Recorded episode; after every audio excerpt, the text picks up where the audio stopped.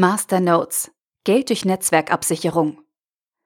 Ein Artikel vom BTC Echo, verfasst von Dr. Philipp Giese. Masternodes werden immer mehr als eine neue Möglichkeit des passiven Einkommens betrachtet. Doch wieso können Masternode-Hoster überhaupt Geld verdienen und welche Masternode-Systeme gibt es auf dem Markt? Der Markt der Kryptowährungen bietet verschiedene Möglichkeiten, Geld zu erwirtschaften und ist für viele der primäre Grund, sich mit Blockchain-basierten Systemen zu befassen. In der Suche nach passivem Einkommen erfreuen sich deshalb Anlagen in Mining-Pools, in Währungen mit Proof-of-Stake-Konsens und schließlich Masternodes großer Beliebtheit. Was jedoch Masternodes sind und wieso es Geld für das Hosten einer solchen geben soll, ist vielen nicht klar. Um Masternodes zu verstehen, hilft es, sich im ersten Schritt daran zu erinnern, was Nodes im Bitcoin-Ökosystem sind. Nodes im Bitcoin-Ökosystem sind neben den Minern das Rückgrat, auf dem das Netzwerk überhaupt funktioniert. Einfach gesagt handelt es sich um Server, die die gesamte Blockchain gespeichert haben und sowohl Transaktionen als auch Blöcke verifizieren. Die Dezentralität und die Performance des Netzwerks lebt davon, dass dieses auf möglichst vielen Nodes verteilt ist. Im Gegensatz zu der Aufgabe der Miner wird diese Rolle im Bitcoin-Netzwerk nicht entlohnt. Node-Hoster im Bitcoin-Bereich tun ihre Arbeit aus Idealismus, aus Sicherheitsgründen und um proaktiv am Netzwerk teilzunehmen. Andere Kryptowährungen jedoch entlohnen zumindest für einen Teil der Nodes die damit verbundene Tätigkeit. Bei Dash werden Betreiber einer sogenannten Masternode an den durch die Miner erwirtschafteten Gewinne beteiligt.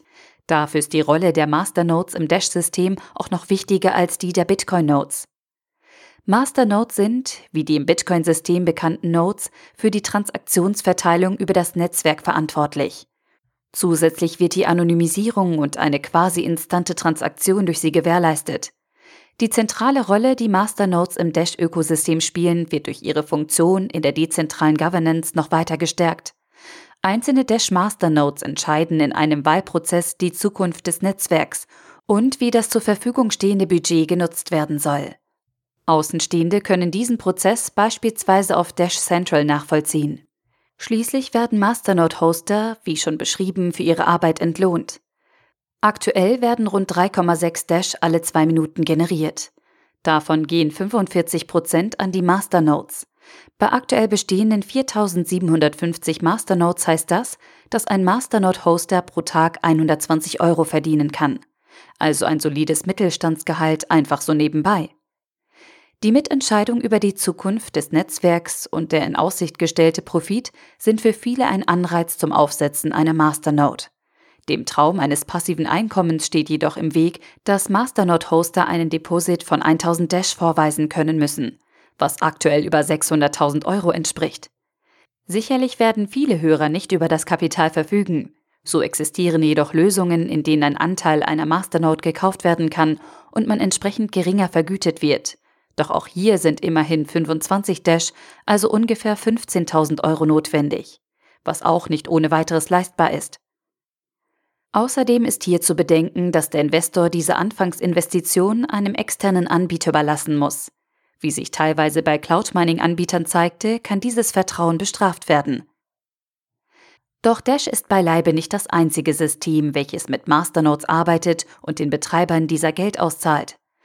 Es existieren viele kleinere Währungen, die einen deutlich geringeren Deposit verlangen. Neben Dash sind vor allem PWX und Zcoin recht bekannt. Doch andere, deutlich unbekanntere Kryptowährungen werben ebenfalls mit Masternodes. Auf masternodes.online werden 94 Kryptowährungen aufgelistet, zu deren Ökosystemen Masternodes gehören. Sechs dieser Coins benötigen ein Anfangsinvestment von unter 1000 Euro. Arctic-Coin erwartet aktuell lediglich 89 Euro. Gerade bei diesen Kryptowährungen steht der Aspekt passives Einkommen oft stark im Vordergrund. Arctic Coins bewirbt ihr Projekt in erster Linie mit dem Aspekt des Geldmachens und ähnliches lässt sich über einen Großteil der kleineren Kryptowährungen sagen. Wie nachhaltig eine Geldquelle, die keinen weiteren Nutzen verfolgt, tatsächlich ist, sei dahingestellt. Hier gilt, wie bei jedem Langzeitinvestment, dass man überprüfen sollte, ob hier mit einer Wertsteigerung zu rechnen ist. Das Marktkapital derartiger Kryptowährungen ist nicht umsonst sehr gering, so dass auch die Gefahr von Pump-and-Dump-Schemes bedacht werden muss. Außerdem ist das Anfangsinvestment natürlich nur eine Variable, Wenn im Laufe eines Jahres zu wenig Einnahmen generiert werden, rentiert sich eine Masternode auch nicht.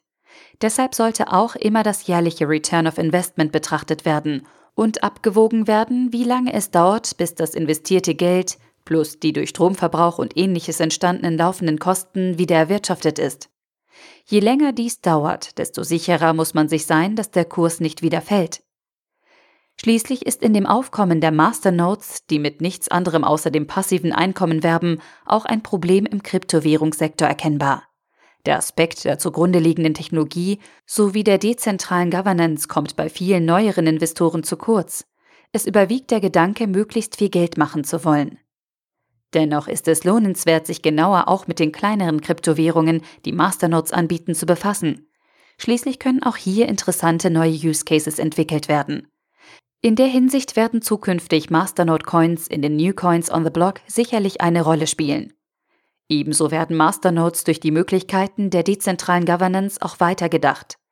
So hat Stratus ein Modul entwickelt, was eine Plattform zur Entwicklung von Masternodes auf Microsoft Azure darstellt. Das Anfangsinvestment hier ist mit 250.000 Strat, was fast 3 Millionen Euro sind, extrem hoch, so dass davon ausgegangen werden kann, dass hier eher an Masternodes in einem Blockchain-as-a-Service-Umfeld gedacht wird. Ein entsprechender Gedanke scheint auch von Jason Cassidy, dem Co-Founder von Blockchain TV, geteilt zu werden, der als kommende Innovation die Service Node sieht, die als Dienstleistung in Unternehmen das schnelle Aufsetzen von Blockchains ermöglichen wird. Der Artikel wurde gesprochen von Priya, Vorleserin bei Narando.